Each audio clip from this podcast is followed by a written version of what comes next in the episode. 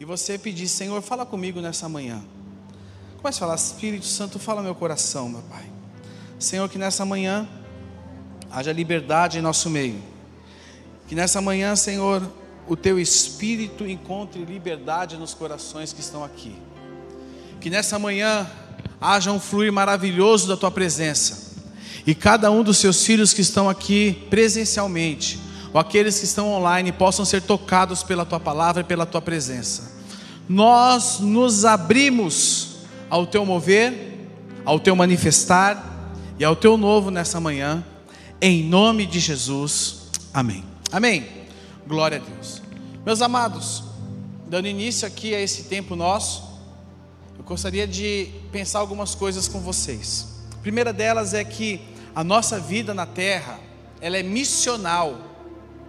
A nossa vida na terra ela é missional, ela tem um sentido e tem um propósito. Então, muito daquilo que nós ouvimos, vivemos, não é sobre nós, é sobre Deus e sobre o próximo. E quando eu entendo isso, Mateus capítulo 6, verso 33, buscai pois em primeiro lugar o reino de Deus e a sua justiça e as demais coisas vos serão acrescentadas. Ela se manifesta porque eu entendo a minha missão, eu entendo o meu propósito pelo qual Deus me chamou.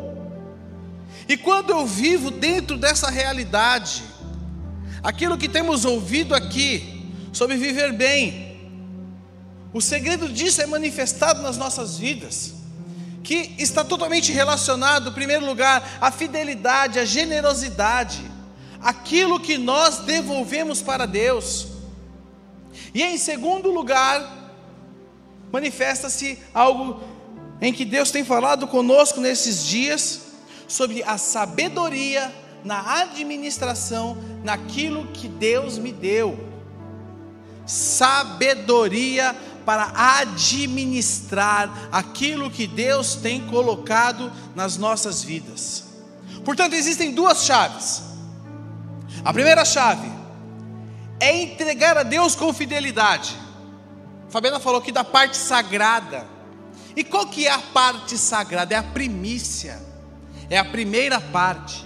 É a melhor parte. É a parte que pertence a Deus. Gênesis 14, verso 20 na parte B do versículo diz: E Abraão lhe deu o dízimo de de tudo. E meus irmãos, isso que você está lendo não partiu de regras. Abraão não fez isso por causa de nenhuma regra imposta na, no momento de uma lei, não, porque Abraão fez isso anos antes, muitos anos antes da lei mosaica sobre dízimo. Ele deu de coração. Então ele manifesta o que aqui é fidelidade, o reconhecimento. Senhor, está aqui a minha melhor parte daquilo que o Senhor tem me dado. E a segunda chave é administrar com sabedoria, administrar com sabedoria aquilo que Deus me tem dado. Evangelho de Mateus, capítulo 25, verso 23. Na realidade, nós vamos é, trabalhar em cima dessa parábola aqui. Eu quero ler aqui só capítulo 25, verso 23, que diz: O Senhor respondeu: Muito bom, muito bem, servo bom e fiel. Você foi fiel no pouco e eu o porei sobre o muito. Venha e participe da alegria do seu Senhor. Quem que gosta de ser elogiado? Levanta a mão, sei que você gosta. Todo mundo gosta. Gosta ou não gosta? Às vezes você não gosta de ser elogiado de manhã, quando você acorda e não tomou café da manhã ainda, né, Fabiana? Mas todo mundo gosta de ser elogiado. Já pensou o Senhor olhar para você e falar: Muito bom, servo bom e fiel. Você foi, foi fiel no pouco, e eu o porei sobre o muito. Irmãos, um personagem bíblico que nos mostra muito da fidelidade. A Bíblia os chama de um bom, o relata como um bom administrador, é José do Egito. Gênesis 39, verso 4 diz: Agradou-se de José e tornou administrador de seus bens. Potifar deixou a seu cuidado a sua casa e tudo o que possuía. José do Egito, ele foi um escravo fiel. José do Egito, ele foi um servo fiel. José do Egito, ele foi um administrador ali, residencial da casa, fiel. E sabe o que aconteceu com José do Egito? Por ele ter sido fiel, ele se tornou um governador, o segundo homem mais poderoso do Egito, fiel. Irmãos, a fidelidade nos coloca em lugares que nós não temos noção. A fidelidade nos coloca em lugares que nós não temos noção. Um bom administrador, um bom administrador, ele não faz um bom trabalho se ele não tiver um orçamento e um bom planejamento. Nossa intenção aqui nesses dias é dar ferramentas a vocês para que você possa controlar aquilo que tem te controlado. Muitas pessoas têm sido controladas pelas suas finanças, mas Deus quer que você as controle. Você tenha debaixo do seu domínio você possa viver bem com a sua família, no seu dia a dia, em nome de Jesus. Amém? Vamos ler o Evangelho de Mateus como texto base do que vamos falar aqui. Evangelho de Mateus, capítulo 25. Evangelho de Mateus, capítulo 25. A partir do verso 14.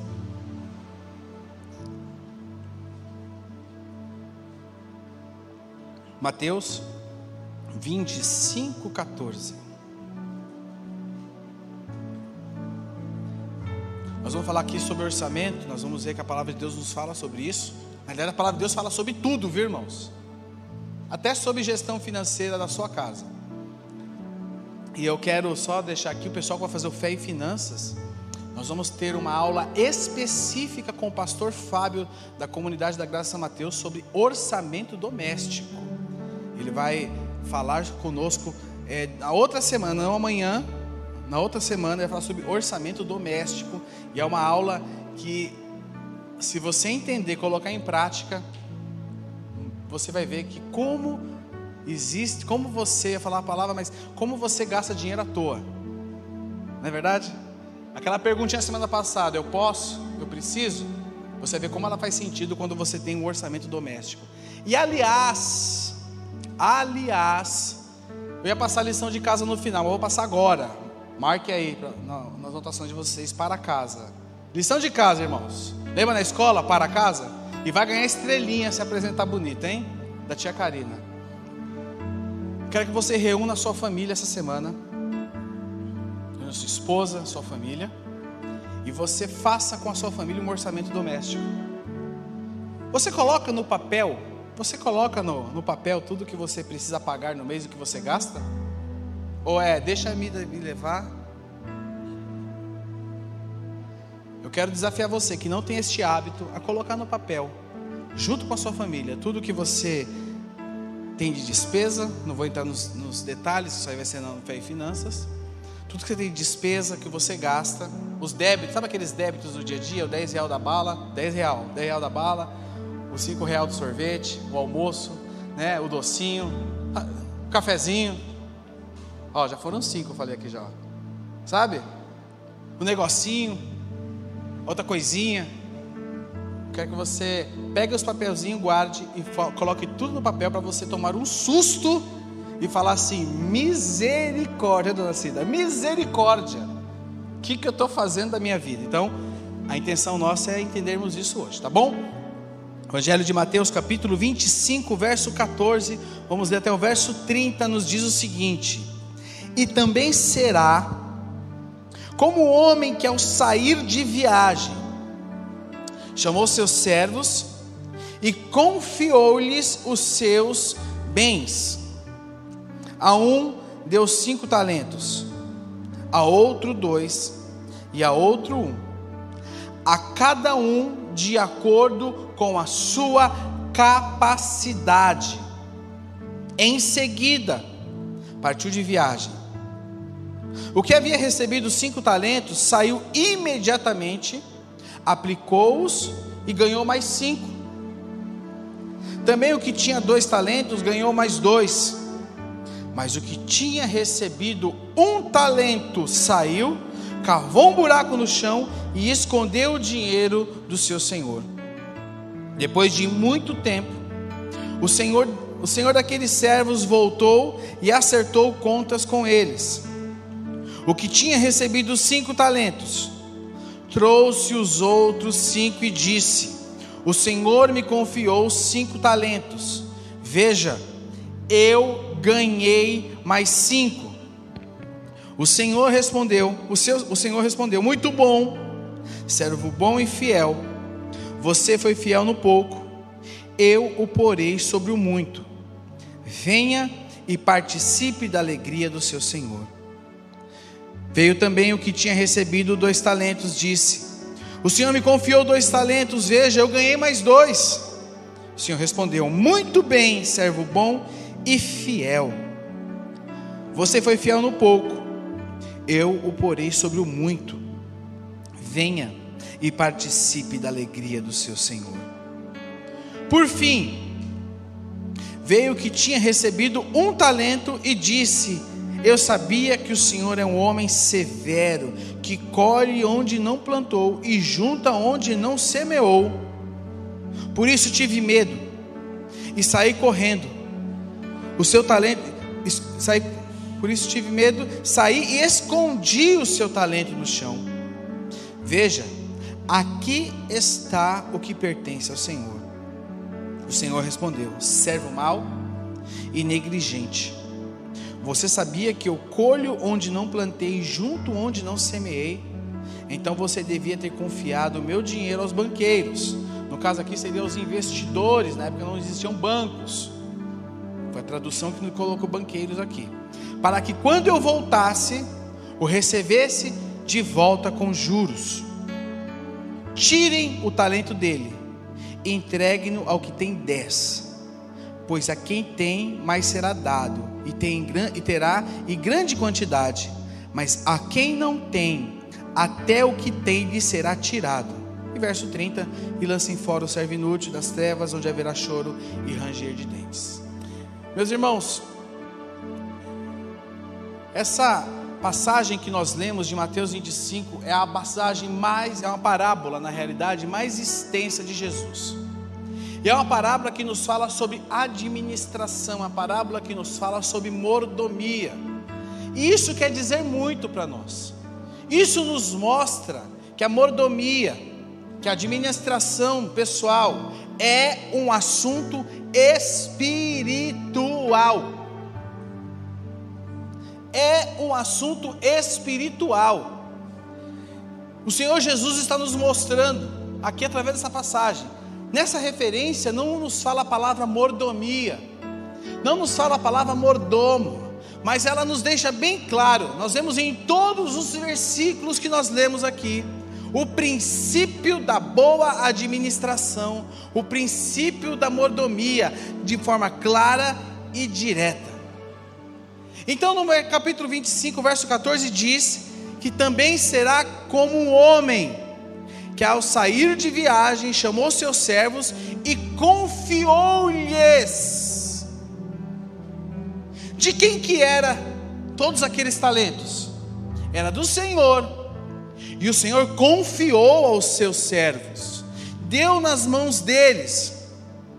Isto, o verso 14 é uma declaração clara de mordomia, uma declaração clara de que de administração, é um proprietário um proprietário que chama seus administradores antes de sair de viagem e entrega para eles seus talentos, seu dinheiro, para que fosse administrado. Uma frase de Robert Morris diz o seguinte: Mordomia é viver com o reconhecimento no coração de que seu dinheiro, seus bens, seu corpo, sua influência não lhe pertencem. Vou ler mais uma vez para vocês. Mordomia é viver com o reconhecimento no coração. Ó, mordomia é viver com o reconhecimento no coração de que seu dinheiro, seus bens, seu corpo e a sua influência não lhe pertence. Amém. Irmãos, algo que você precisa ter muito claro na sua mente, quando eu li aqui essa referência e ficou algo muito claro para mim é que carros blindados, carros blindados não seguem funerais. Carros blindados não seguem funerais. E tudo que eu tenho tem que ser bem administrado aqui, pois prestaremos contas de tudo aquilo que o Senhor nos confiou. E com essa consciência, quando eu tenho essa consciência, eu não desperdiço. Quando eu tenho essa consciência, eu não entesouro. Mas quando eu tenho essa consciência, eu administro com sabedoria aquilo que Deus me deu. E administrar com sabedoria dentro da nossa realidade é ter um orçamento doméstico, é saber administrar mês após mês. Ah, mas o orçamento ele, ele me tira a liberdade. Não, não é para trazer peso sobre você, colocar limites, estabelecer é, é, limites, não é que colocar peso, mas é uma ferramenta para que você olhe tudo é uma ferramenta para que você olhe o futuro, é uma ferramenta para você expandir tudo o que você tem nas mãos. Eu, eu estudo gestão financeira, e eu já fiz muitos cursos paralelos com relação a esse tema, e um dos cursos que eu estou acabando agora é administração doméstica financeira. Quando você vai fazer uma mentoria com uma pessoa que está passando por um momento de descontrole financeiro, sabe qual a primeira coisa que você faz com ela? Dá um choque nela de cima. Você corta tudo dela. Você fala, você vai viver com menos. E se o cabra é comissionado, aí piorou. Porque aí ele tem que viver com o pior mês dele. Irmãos, é necessário nós termos regras e limites dentro da nossa vida, do nosso orçamento doméstico, para que a gente possa olhar para o futuro, para que a gente possa viver bem e para que a gente possa expandir tudo aquilo que Deus nos tem dado. Eu quero, antes de explorar com vocês esse texto de Mateus, eu quero só ver com vocês quatro princípios, quatro benefícios que o orçamento doméstico traz sobre nós. E o primeiro dele está lá em Lucas, capítulo 14, verso 28. Lucas 14, verso 28. Primeiro princípio, primeiro, primeiro, primeiro benefício que o orçamento doméstico traz sobre nós é que o orçamento ajuda a ser honrado e não humilhado. E aqui diz Lucas 14, 28 a 30: Qual de vocês, se quiser construir uma torre, Primeiro não se assenta e calcula o preço para ver se tem dinheiro suficiente para completá-la. Verso 29. Pois se lançar o alicerce e não for capaz de terminá-la, todos os que virem rirão dele, dizendo: Este homem começou a construir e não foi capaz de terminar. Primeira coisa que eu quero que você entenda Deus quer que você seja honrado e não ridicularizado. Deus quer que você seja honrado aonde quer que você passe. Deus quer que você seja honrado diante dos desafios financeiros que você tem, diante das pessoas que você tem que cumprir desafios pessoais e, e desafios financeiros. Para isso é necessário planejar-se. Aqui diz que antes de construir, é necessário planejamento.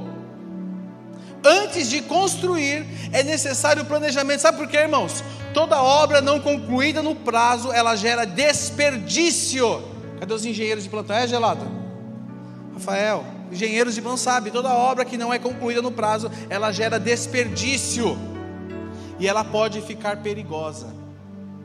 Então é necessário um planejamento antecipado.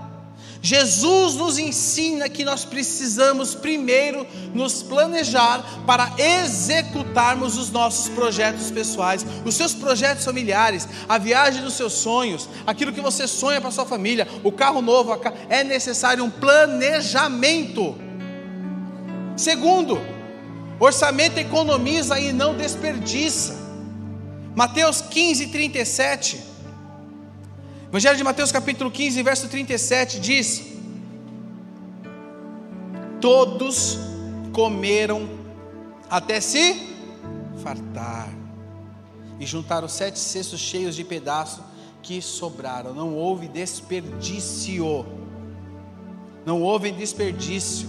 A boa mordomia, ela não permite desperdício. Sabe por quê, irmãos? Porque nós passamos a ser zelosos com aquilo que sobra nós passamos a ser zelosos com aquilo que sobra, e nós sempre teremos para o amanhã, sempre teremos para amanhã. Então, eu tenho que trabalhar, eu tenho que zelar, e eu tenho que guardar. Repita comigo: trabalhar, zelar e guardar. Mais uma vez. De trás para frente. Do meio. Não, isso não dá porque são três frases só, né? Isso tem que ser a nossa verdade. Terceiro lugar, o orçamento, ele ajuda o quê? A ser sábio e previdente. O orçamento ele te ajuda a ser sábio e previdente. Olha o que diz Deuteronômio, capítulo 22, verso 8. Olha o que diz: Quando você construir uma casa nova, faça um parapeito em torno do terraço para que não traga sobre a sua casa a culpa pelo derramamento de sangue inocente, caso alguém caia do terraço. Olha só, irmãos, a Bíblia também tem engenharia. Olha que maravilha. O orçamento, ele nos ajuda a ser sábios e previdentes. Sabe o que é um previdente? É previdência privada? Não, não estou falando de previdência privada. Previdente, que prevê.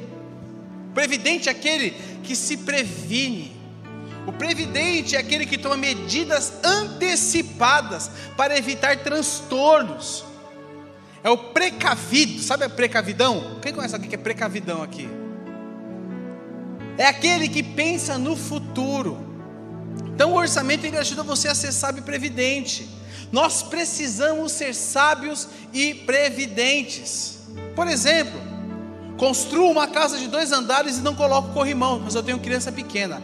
Mas eu faço questão de comprar uma televisão de 150 polegadas que não cabe nem na sala. Aí a criança cai da escada. O que eu faço com a televisão? O orçamento ajuda a ser sábio e previdente. Eu penso no futuro. Eu, eu sou precavido. Quando eu faço um orçamento, eu, eu, eu coloco em, em grau de prioridade o que? Responsabilidades, aquilo que precisa ser feito. Com o orçamento, eu, eu elejo prioridades. E meus irmãos, isso é espiritual. Quarto, quarto benefício de um orçamento doméstico é que orçamentos e planejamentos evitam problemas judiciais. Provérbios 22, 26, abra sua Bíblia aí, Provérbios 22, 26 e grifa nela, grifa. Coloca aí um grifo bem bonito nela, coloca um marca-texto nela, que diz o seguinte: Não seja como aqueles que com apertos de mão empenham-se com outros e tornam-se fiadores de dívidas. O organizado é uma pessoa sábia. O organizado é uma pessoa sábia. Sabe por quê? Se atente a isso. Ele não empresta cartão de crédito para ninguém. Ele não empresta o nome dele para ninguém. Irmãos, presta atenção. Se existe algo mais valioso que você tem, é o seu nome. Você zela pelo seu nome? Ele não empresta o nome dele para ninguém. Sabe por quê, irmãos? As realidades mudam. Eu posso ter condições hoje, mas eu não sei amanhã. E eu só posso emprestar meu nome, emprestar meu cartão de crédito, se eu tiver condições de pagar aquela dívida que a pessoa subtraiu meu nome. Ah, mas ele vai comprar um, um, um carro de 150 mil reais no meu nome. Mas você tem um carro popular, 2013. Você pode pagar? Pode pagar? Não. Então qual a frase que você tem que falar para a pessoa? Qualquer? Não, não posso. O seu nome não se empresta para ninguém, porque isso pode gerar dificuldades relacionais, isso pode gerar problemas gigantescos no seu relacionamento com as pessoas, então entenda isso. E meus irmãos, a coisa mais espiritual que eu posso fazer para você hoje, agora, aqui nessa, nessa manhã, além de orar por você no final, é incentivar que você faça um orçamento doméstico, é incentivar que você tenha um planejamento familiar. Eu quero, Robert Morris tem uma frase dele que diz o seguinte: a abundância pode, presta atenção nessa frase. Não é porque você tem abundância hoje que você não tem que ter organização. A organização não é só para quem está com problema financeiro, não. A organização é para todos. E a frase do Robert Morris diz o seguinte: a abundância pode ser um teste de caráter ainda mais duro do que a pobreza. A abundância pode ser um teste de caráter ainda mais duro do que a pobreza. Amém, irmãos? Propriedade tem a ver com fidelidade e responsabilidade. Nós vemos a parábola dos talentos, lá Mateus 25, do 14 ao 30. E ali fala de talentos, entrando agora no corpo aqui da mensagem. Fala sobre talentos. Um talento romano pesava em torno de 32 quilos e 300 gramas. Um talento pesava em torno de 32 quilos e 300 gramas, que era igual a 10 mil denários de prata na época. E para você ter uma ideia desse, da, da dimensão desse valor, a diária de um trabalhador naquela época era de um denário por dia. Era de um denário por dia. Portanto, um talento Presta atenção, um talento equivalia a mais ou menos 27 anos de trabalho de um trabalhador. Quando você lê aqui cinco talentos, três talentos, você não tem dimensão muito do que quer dizer isso. Mas equivalia a um talento, aquele que recebeu um talento, equivalia a mais ou menos 27 anos de trabalho. Ou seja, o que recebeu pouco, recebeu muito. O que recebeu pouco, recebeu muito. O que você tem nas suas mãos hoje não é pouco, é muito, porque foi Deus quem te confiou. Então, aquilo que Deus dá não é pouco. Cinco talentos, dois talentos e um talento. Então eu preciso primeiro entender que tudo que eu tenho vem das mãos do Senhor. Mateus 25, verso 14 ao verso 15 diz: E também será com o homem que, ao sair de viagem, chamou seus servos, confiou-lhes os seus bens, a um deu cinco talentos, a outro dois, e a outro um. E a palavra diz: A cada um de acordo com a sua capacidade. De acordo com a sua capacidade. E Deuteronômio 28, perdão, Deuteronômio 8, 18. Se você puder abrir na sua Bíblia aí, você vai conferir que a palavra diz o seguinte: Mas lembre-se do Senhor, o seu Deus, pois quem é Ele? Quem é que é? Deus, quem lhe dá capacidade de produzir riqueza confirmando a aliança que jurou aos seus antepassados, conforme hoje se vê. Sabe? Não é patrocinador de miséria. Deus sumindo tudo aqui, ó. Vocês querem que a Fabiana fale isso mesmo? Deus não é patrocinador da sua miséria. Deus quem te dá capacidade ele te dá capacidade. Ele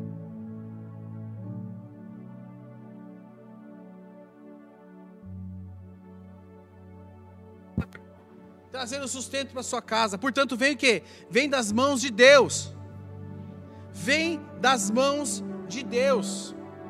Deus quer que você cresça financeiramente, para que você receba, para que você celebre e para que você multiplique e assim você possa abençoar o reino dele. Eu quero que você leia comigo na Bíblia cinco princípios para a sua vida, extraído aqui de Evangelho de Mateus, capítulo 25. Então, como nós lemos o verso 14 e o verso 15, diz: E também será como um homem que ao sair de viagem chamou seus servos e confiou seus bens. A um deu cinco talentos, a outro dois, e a outro um, a cada um de acordo com a sua capacidade. Em seguida, a palavra diz, partiu de viagem. Primeiro ponto, primeiro princípio é celebre o que Deus lhe confiou. Celebre aquilo que Deus te confiou. Sabe por quê, irmãos? Porque tudo que nós temos foi Deus que nos deu, de acordo com a nossa capacidade, de acordo com a nossa capacidade de administração. Ah, mas se eu tivesse. Não. Celebre o que Deus te deu. Tudo respeita o limite da capacidade. Tudo na vida respeita o limite da capacidade. Um avião acima da sua capacidade, voando, ele vai gastar mais combustível, ele pode ter algum problema mecânico e ele pode cair. É verdade ou não é? Presta atenção. Tudo na vida precisa de equilíbrio. Tudo na vida precisa de equilíbrio. Nós precisamos ter equilíbrio. Muita coisa nós não temos, porque ele respeita o limite da capacidade. Nós não temos muitas coisas, porque nós podemos nos perder com isso no meio do caminho, sabia disso? Nós podemos nos perder. Eu lembro da, da história do pastor Carlos Alberto na sede. E estava com um carro novo. E aí o irmão chegou nele. Vocês lembram essa história, né? Vocês conhecem essa história, né? O irmão chegou nele e falou: Ei, pastor, carrão, hein? Eu com um desse agora estava na praia. Aí o pastor falou: Por isso que você não tem. É por isso que você não tem. Ah, se eu tivesse uma casa na praia, eu estava lá agora. É por isso que você não tem, irmãos. Tudo respeita o limite da nossa capacidade, como nós lidamos com a abundância. Como eu lido, como você lida com a sua situação hoje? Tudo respeita o limite da capacidade. O que é a sua capacidade hoje? Sabe, irmãos? Você às vezes pode estar sendo preparado para receber muito. Não recebe porque não é fiel no pouco. Não recebe porque não é fiel no pouco. Porque lá no verso 23 de Mateus 25 que nós lemos, olha o que diz: Muito bom, servo bom e fiel, você foi fiel no pouco, e eu o porei sobre o muito. Você dá conta do que você tem hoje? Você dá conta daquilo que você tem hoje? Dá conta. Você consegue administrar aquilo que você tem hoje? Dê conta do que você tem hoje, porque amanhã Deus acrescentará mais sobre você. Amém? Segundo, procure investir para multiplicar seus recursos. Evangelho de Mateus 25, verso 16 e o verso 17 diz o seguinte: o que havia recebido cinco talentos saiu imediatamente, aplicou-os e ganhou mais cinco. Verso 17. Também o que tinha dois talentos ganhou mais quantos? Mais dois. Essa referência nos mostra que aqueles homens foram sábios. Sabe por que, eles foram sábios? Porque eles fizeram uma boa leitura do momento e aplicaram seus recursos. Sabe que no nosso Fé em Finanças, eu não sei qual vai ser a aula, mas vai ser a aula que o pastor Flavinho vai trazer para nós. Ele vai falar sobre aplicação financeira, sobre investimentos, algo que está ao alcance de todos. Algo que está ao alcance de todos e muitas vezes, ah, isso é de gente rica. Não, não. Ele vai falar sobre tudo, desde o investimento mais básico até o em criptomoedas. Nós temos que ter acesso a essas informações. Nós precisamos aprender sobre isso. Ah, eu não sei mexer com investimento. Consulte pessoas que têm expertise na área. Ó, fala com o Vini e com a Tita ali, ó. Os nossos líderes do Finanças Saudáveis. Fale com eles, a Tita é economista, ela vai te falar o melhor do momento. Né, Tita? Quem sabe, né? Mas nós precisamos entender isso. Avaliar o cenário em que estamos vivendo é sabedoria. Sabedoria. Sabedoria. Terceiro lugar. Terceiro princípio. Nunca enterre seus talentos. Verso 18. Mas o que tinha recebido um talento saiu, cavou um buraco no chão e escondeu o dinheiro do seu senhor. Irmãos, naquela época não tinha banco. Então o que, era muito comum? As pessoas terem suas riquezas, elas cavarem e esconderem. Por isso que hoje existe, por exemplo, lá naquela região, ou na, na região da Itália, é muito comum cavarem, fazerem escavações arqueológicas e acharem tesouros. Por quê? Como não tinha banco naquela época para as pessoas guardarem seu dinheiro, elas enterraram. Elas enterravam. Quero te dar, falar uma coisa para você. Uma coisa. Nunca enterre o talento que Deus te deu. Nunca enterre aquilo que Deus te deu. Nunca. Falando de financeiro, falando de talento pessoal. Todos nós temos talentos. Em todas as áreas das nossas vidas. E tem muita gente enterrando os seus talentos enterrando. Falando de talentos pessoais, ah, porque no passado eu me machuquei. Ah, porque na, quando eu em 1832, quando eu era da igreja, esqueça. Não enterre o seu talento. Não enterre aquilo que Deus te deu. Coloque ele em prática. O talento que Deus te deu glorifica o nome dele glorifica o nome dele. Amém. Quarto, verso 19 e o verso 20. Verso 19 e o verso 20 de Mateus 25 nos diz: Depois de quanto tempo, irmãos? Quanto tempo diz aí? Depois de muito tempo, o Senhor daqueles servos voltou e acertou contas com eles.